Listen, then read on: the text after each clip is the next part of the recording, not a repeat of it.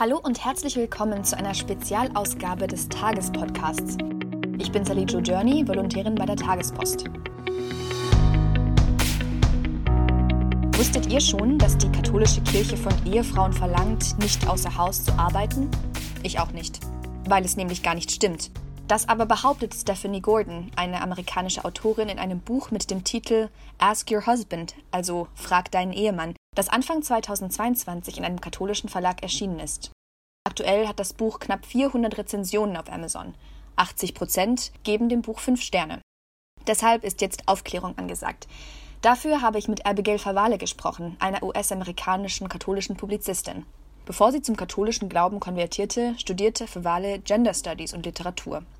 Heute schreibt sie zum Thema Geschlecht in der katholischen Kirche und unterrichtet englische Literatur an der christlichen George Fox University. Wie ich hat sie Gordons Buch gelesen und ich freue mich, dass sie heute ihre Gedanken dazu mit uns teilt.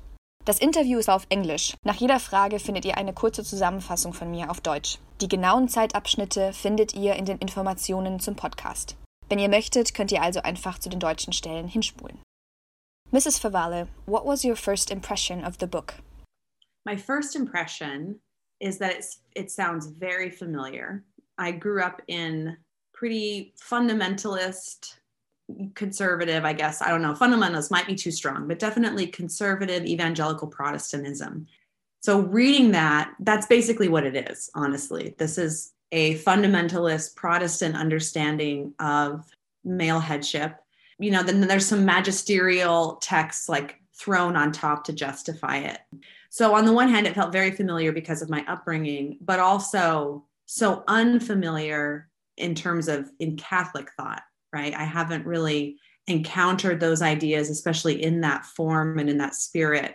And even with the methodology that she uses, it's very much a proof texting methodology. She's kind of coming in with an assumption about what a marriage should look like and then she's picking texts from scripture and from church documents to justify that. That's also a very fundamentalist way of reading scripture, way of reading tradition. So that also felt very familiar, but also very uncatholic. You, you know, it's very rules based and roles based. And then you kind of cite scripture or some kind of authoritative document that's never really contextualized in terms of the whole text itself right? Like she doesn't really talk about Ephesians, for example, as a whole and what Paul is doing in the book of Ephesians as a whole. It's just like she zooms in and like plucks out the verses that, when taken out of context, seem to justify her argument. So her approach to scripture and church authority is very Protestant. Favale erklärt, dass ihr das Buch eigenartig vertraut vorkommt. Sie selbst wuchs in einem konservativ-protestantischen Umfeld auf. Dazu gehörte auch ein rollen- und regelbasiertes Geschlechterverhältnis und ein festes Verständnis von männlicher Autorität. Auch die Steinbruchmethode, die Gordon anwendet, ist typisch für protestantische Bibelexegese. Gordon geht laut Verwale mit bestimmten Überzeugungen an den Bibeltext heran und sucht sich Zitate heraus, die ihre Überzeugungen belegen. Zum Beispiel zitiert sie den Epheserbrief, um ihre Thesen zu belegen, geht aber nicht auf den größeren und relevanten Zusammenhang und die Intention des Epheserbriefes ein. People often bring up certain passages in St. Paul, for example, 1 Corinthians 11 or Ephesians 5, to prove that St. Paul supports a patriarchal understanding of marriage. How should we as Catholics understand these passages? Look to how John Paul II interprets it in his theology of the body. So, one of the things that's happening for sure in 1 Corinthians 11 and Ephesians 5 those are passages where the sacramental understanding of masculinity and femininity are really coming through. But if you're not paying attention to that dimension of reality, you totally miss it. And that's what she does. Um, so, Ephesians 5, first of all, the whole discussion about the roles between man and wife comes right after verse 21, where Paul says, Submit to one another out of reverence for Christ. So already there's a sense in which in the Christian community, there's mutual submission happening, right? And then Paul talks about how that plays out in different roles um, in his culture. So he does husbands and wives, he does parents and children, he does slaves and masters, right? So he's kind of looking at just these different social roles that people take on and talking about how that mutual submission can work out. So when he talks about husbands and wives, he again, there's this like overarching context of mutual submission. Um, and he says a lot more about what husbands should do than wives should do. And he basically says that husbands should sacrifice themselves for the good of their wives. And that's a kind of more disturbing interpretation of ask your husband is she seems to read the relationship between Christ and the church as much more authoritarian and controlling than it actually is, right? I mean, Christ literally died for the church, you know, and I don't know, I don't know a more extreme form of submission than that, right? First of all, the second person of the Trinity submitted himself to human nature, submitted himself to death, right? So there's so much submission going on on the on the Christ side. And then there's also the kind of responsive submission of, of the woman. I'm not even afraid of the term headship, right? If it's understand correctly, which is in this like loving, sacrificial, Christ like way of being the leader in the home. It's not at all this controlling or authoritarian or my way or the highway approach that, you know, Gordon portrays. And I also think that, especially in Ephesians 5, and Paul even says this, he's like, this is a great mystery. He's talking about like sexual union, the kind of one flesh union described in Genesis. And he says, this is a great mystery. And I am speaking of Christ in the church. So his, he actually, what he's mostly concerned about in all of Ephesians is ecclesiology. Like all of Ephesians is about the reality of the church and what it means to be Christ's body. So again, she doesn't bring up that context, right? It's just straight to the, the verses she wants to choose. I think that's an important point. And so when he's describing the relationship about husbands and wives, he is saying something about how we can live that out, but he's also really developing this sacramental understanding of marriage as a sign, as this microcosm of a higher divine reality. And then the higher divine reality matters more. Wir haben gehört, dass wir die Bibelstellen 1 Korinther 11 und Epheser 5 verstehen können, wie Johannes Paul II. sie verstanden hat. Sie zeigen die Sakramentalität der Geschlechter, auf die Gordon in ihrem Buch gar nicht eingeht. Paulus will im Epheserbrief erklären, was es heißt, Leib Christi zu sein. Epheser 5 schließt sich an eine Stelle an, in der Paulus Männer und Frauen auffordert, sich einander unterzuordnen.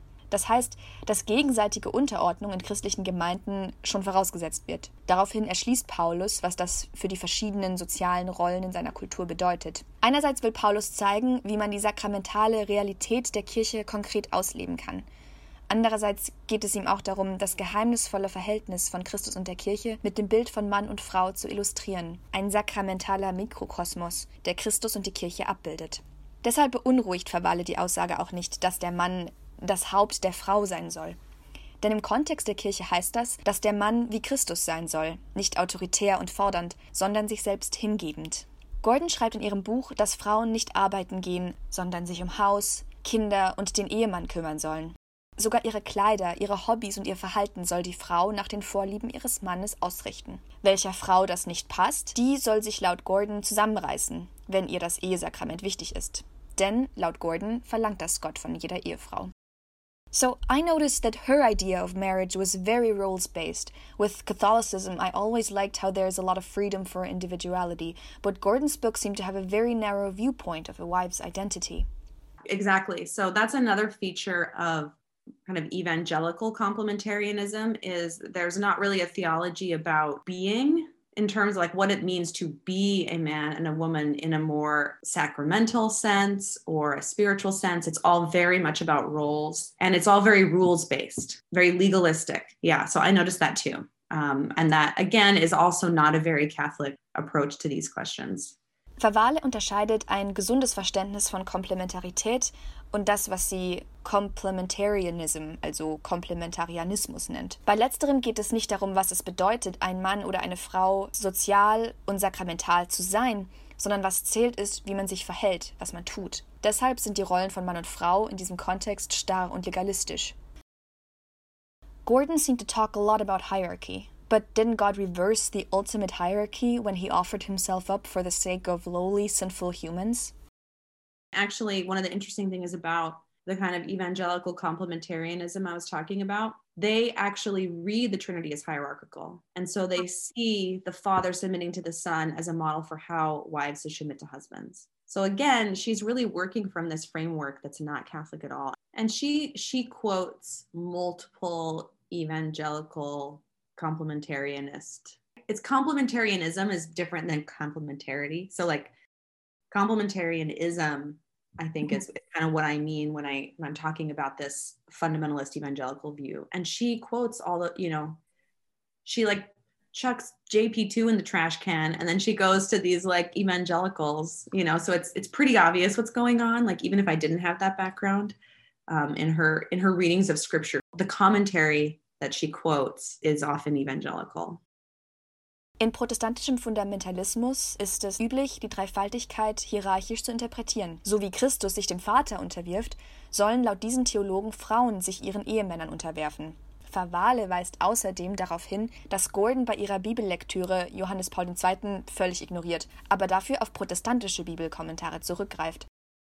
Wie würde Verwale, die ja Gender Studies studiert hat, eigentlich Begriffe wie Gender und Sex, also soziales und biologisches Geschlecht, definieren? Could you give a definition of the terms gender and sex? And how would those things play into a healthy Catholic marriage?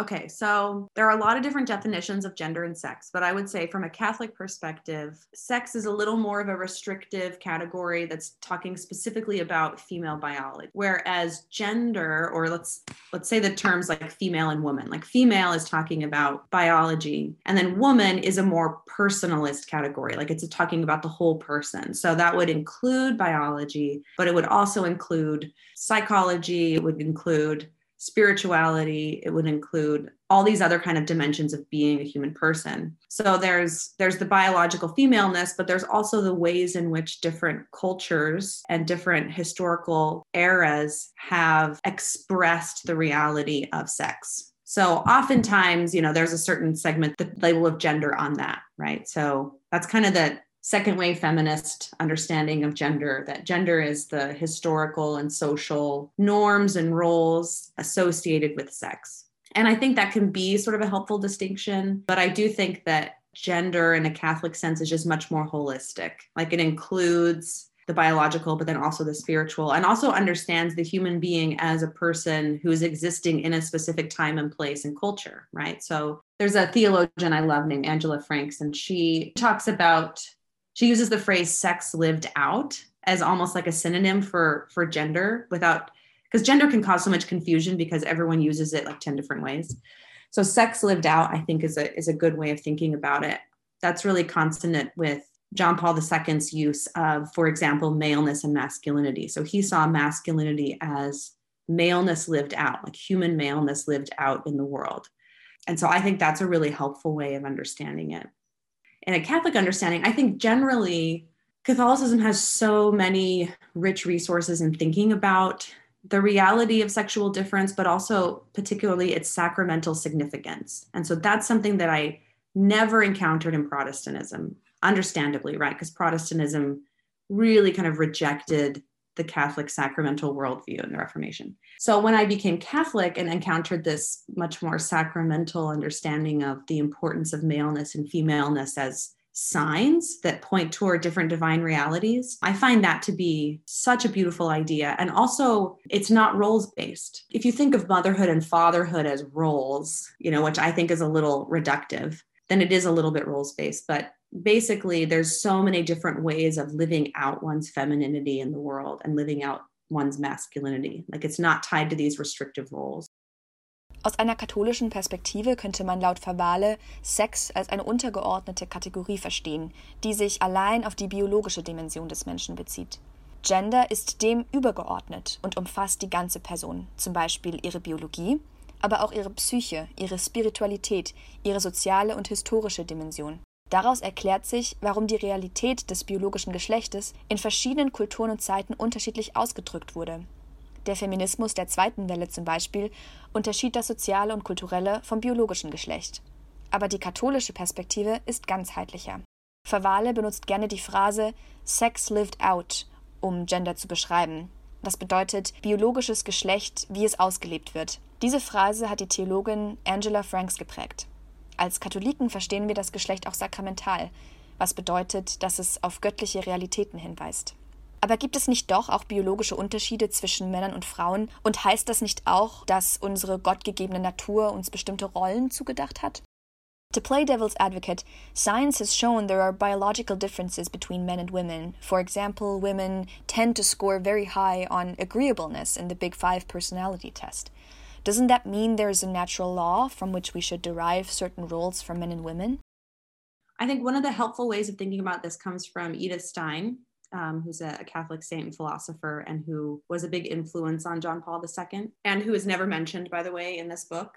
She has some some really rich and pretty significant essays on woman. When we're talking about men and women, we need to be thinking on three different levels. There's the level of the human. So both men and women are fully human, made in the image of God. And so there's so much shared humanity. There's a full range of human virtues that can be embodied and enacted by both men and women, right? Like men and women can be courageous, you know, men and women can be prudent. Then there's the level of sexual difference, where there are very real differences, like you're talking about. Um, there are certainly bodily differences, but those bodily differences also affect the whole person. So you do have, when you're looking just at the sexes, there are, if you're speaking generally, it's kind of like a bi a bimodal graph you have like the typical woman tends to have you know these sorts of traits or dispositions the typical man so I think it can be interesting to look at that. I don't think we should ignore that or be afraid of it. But then the third level is the individual. So when we're talking about the individual, an individual woman, she might be a little dot on one part of that curve. She might be a dot that is not actually the kind of typical or the majority of, of women, right? So she she her femininity might in some ways resemble a typical kind of masculinity. So there also has to be room for people who don't necessarily fit the average tendencies or stereotypes of, of masculinity and femininity. Um, and those people aren't any less woman or less man. That would be kind of a silly understanding. So I think if we're, if we're looking at all three of those dimensions that gives us enough complexity to be able to have a real conversation. I see two mistakes happen. There's the very excessively egalitarian mistake, which is basically just focusing on the human level and the individual level and really trying to disregard the sexual difference and, and seeing that as like, no, men and women are basically interchangeable let's just use gender neutral terms, all that kind of stuff. And then the other side of that would be a very extreme kind of polarity position, which ignores or downplays the human level and the individual level and just like amps up the sexual difference level. And that's, I think, what Ask Your Husband does. So it's a position of gender polarity, um, actually not complementarity. So that I, I think she uses the term complementarity in her text, but that's not truly accurate um, because she really and explicitly takes a very hardcore Aristotelian line in terms of understanding men and women. And Aristotle, when it comes to sexual difference, is very much, he really sees men and women as opposites and sees their difference as a difference in value as well, right? So women are less reasonable and are by nature suited to obey rather than to lead and that kind of thing. So she really embraces that um, gender polarity which again is not true complementarity. Edith Stein unterscheidet in ihren Essays drei Ebenen der menschlichen Person. Eine bezieht sich auf Dinge, die für beide Geschlechter gelten, zum Beispiel Tugenden. Ein Mann kann tugendhaft sein wie eine Frau und eine Frau oder ein Mann können auf die gleiche Weise intellektuell sein. Eine zweite Ebene bezieht sich auf den Menschen als Mann und Frau. Dabei gibt es biologische Unterschiede. Eine individuelle Frau könnte auf der Verteilungskurve zum Beispiel näher an typisch männlichen Eigenschaften sein, Ihr Frausein ähnelt also einer klassischen Männlichkeit, doch deshalb ist sie nicht weniger Frau.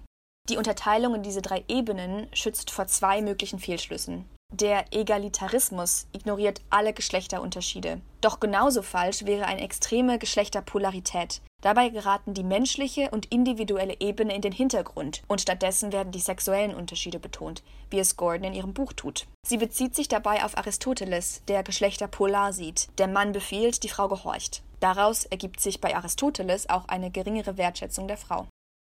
Which core message would you want women to understand about the meaning of femininity in the Catholic Church? I guess I would want to shift the attention away from doing to being. There's this wonderful Catholic writer named Gertrude von Lefort who wrote The Eternal Woman, which I think skip ask your husband, read The Eternal Woman. I mean, it's just so deeply Catholic, so theologically rich it really leans into the sacramental meaning um, the spiritual meaning, the yeah, the sacramental meaning of human femaleness and femininity. And she kind of riffs on Saint Augustine, and she has a quote in that text which is, "Be truly a woman and do what you will." So basically, the idea is like to be a woman is to be an icon of humanity as a whole in relation to God. The generative capacities of women visually represent this idea of receiving what is transcendent and making that fruitful in an active way. And so, what does that look like? Well, that can look so many like so many different things. That spiritual and sacramental understanding can be lived out in so many different ways. So, how are you kind of receiving the grace of God and making that fruitful? You know, John Paul II does talk about the feminine genius, and he he explores that idea a little bit as women having this almost unique vocation to pay attention to the dignity of the human person. That's another principle to hold on to that's a little more concrete, but then how that looks, you know, I mean, that can be lived out as a stay at home mom who's homeschooling her seven kids. It can also be lived out in someone in my situation where I work and I also have children, but I'm not defining my worth and rooting my happiness in this self-serving careerism right? I would agree that's where i agree with stephanie gordon that yeah the strands of feminism that are focused on the values of consumerism and careerism are also not catholic and they don't you know those aren't good values right? But then i, I think her solution to that is just really misguided and not catholic at all. Um, so i guess i would i would want to give give women more freedom in discerning how God wants them to live out their feminine vocation in the world because it's not this one size fits all. Like that feminine vocation is, is a kind of calling to embody the spiritual meaning of femininity, but how that looks, there's as much variety as there is in the communion of the saints. You know, just look around and see how the different female saints have lived that out. You know, there's definitely not a one size fits all. Favale möchte also, dass der Fokus weniger auf dem Tun, sondern auf dem Sein als Frau liegt. Sie empfiehlt als Lektüre das Buch Die ewige Frau von Gertrud von Lefort. Sie zitiert Lefort, die Augustinus folgendermaßen adaptierte: Sei wahrhaft Frau und tue, was du willst. Die Frau verweist auf die Rolle der ganzen Menschheit in Bezug auf Gott. Sie empfängt die Gnade Gottes und macht sie fruchtbar. Ein weiteres Prinzip ist, wie Johannes Paul II. sagt, dass die Frau eine einzigartige Berufung hat, für die Würde des Lebens einzustehen. Doch Konkret können diese Dinge ganz unterschiedlich aussehen, egal ob eine Frau arbeitet, bei ihrer Familie bleibt oder nicht. Wie sie den Geist der Femininität verkörpert, dazu gibt es keine festen Vorgaben. Wie man es auch an den unterschiedlichen Viten heiliger Frauen sieht. Die Stränge des Feminismus, die Karriere und Konsum um jeden Preis verfolgen, sind natürlich nicht katholisch. Da stimmt Favale Stephanie Gordon zu. Doch Gordons Lösungsversuch ist es auch nicht. In ihrem Buch bezeichnet Stephanie Gordon Johannes Paul II. als dissidente Stimme, der mit seiner Unterstützung von arbeitenden Frauen gegen die Tradition der Kirche stehe. Some would understandably argue that saints like John Paul II have supported working wives. Gordon says these claims are false and that John Paul II is an outlier. Well, the problem is he's not, right? I mean, she doesn't, she also doesn't really talk about pretty much any church source after 1930 she doesn't discuss Humanae Vitae, has similar concerns and even similar language, and kind of anticipates John Paul II. I think she has one quote from a Vatican II document, Gaudium et Spes. But again, even the language in that document that she quotes has much more of a spirit of mutuality between the sexes. It's not John Paul II. It's also in Benedict XVI. I mean, if you read some of Ratzinger's writings on women, they're just gorgeous and rich and theologically sophisticated. And of course, you know, I'm sure they hate Francis, but still, nonetheless, you could basically say all the popes of the past hundred years or so have been in a similar vein. So John Paul II isn't actually a dissident. And one of the things I want to write about after the Reformation, there's a very clear influence on Catholic thought and practice when it comes to the relationship between the sexes by Protestants, right? Because the Protestant reformers are very much rethinking what marriage looks like. And so you see this in a concrete way when the, the marriage vows after the Reformation, um, all the Protestant marriage vows ask women to vow obedience to the husband. Catholic tradition never asked that. But then after that Protestant practice takes hold, you begin to see it appear here and there in Catholic dioceses. So it kind of like comes in. One of the outcomes of the Vatican II reordering of the church or reforming of the church was that it kind of corrected back to that vision. So I think there has been since the Reformation a huge influence of Protestant thought on the relationship between men and women. And so there's actually a kind of a recorrection that happens in the mid 20th century. And then you see the rest of the popes talking in that mode. So John Paul II isn't an outlier. Also, you know, I, I mentioned Edith Stein, she's kind of the same era, but also Hildegard of Bingen. She kind of prefigures, I think she's the original sort of foundress of or, or developer of an understanding of, of Catholic complementarity that isn't hardcore Aristotelian in its polarity. And then I think that line becomes further developed in the 20th century when the church begins thinking about woman in in-depth way. And then you get Edith Stein, you get John Paul II. Yeah, but any text on women in marriage after the 1940s um, that's been produced in the church is, is, is going to be harmonious with John Paul II. Um, and she also doesn't mention his theology of the body catechesis. She just, again, proof texting. She finds like the one place where he says feminist, feminism, and then the one place where he mentions women who work. So she doesn't even discuss his theology of the body. Johannes Paul II., so Verwale, ist kein Außenseiter. Von Humana Vitae bis zu Papst Franziskus sieht man, dass die Päpste der letzten 100 Jahre in all diesen Fragen auf einer Linie sind. Auch Benedikt XVI. hat tiefe Schriften über die Frau verfasst. Nach der Reformation zeigt sich ein deutlicher Einfluss protestantischen Eheverständnisses auf die katholische Kirche. Das sieht man zum Beispiel an den Eheversprechen. Protestantische Ehegelöbnisse verlangten von der Frau, ihrem Mann Gehorsam zu versprechen. Die katholische Tradition hatte das vorher nicht verlangt.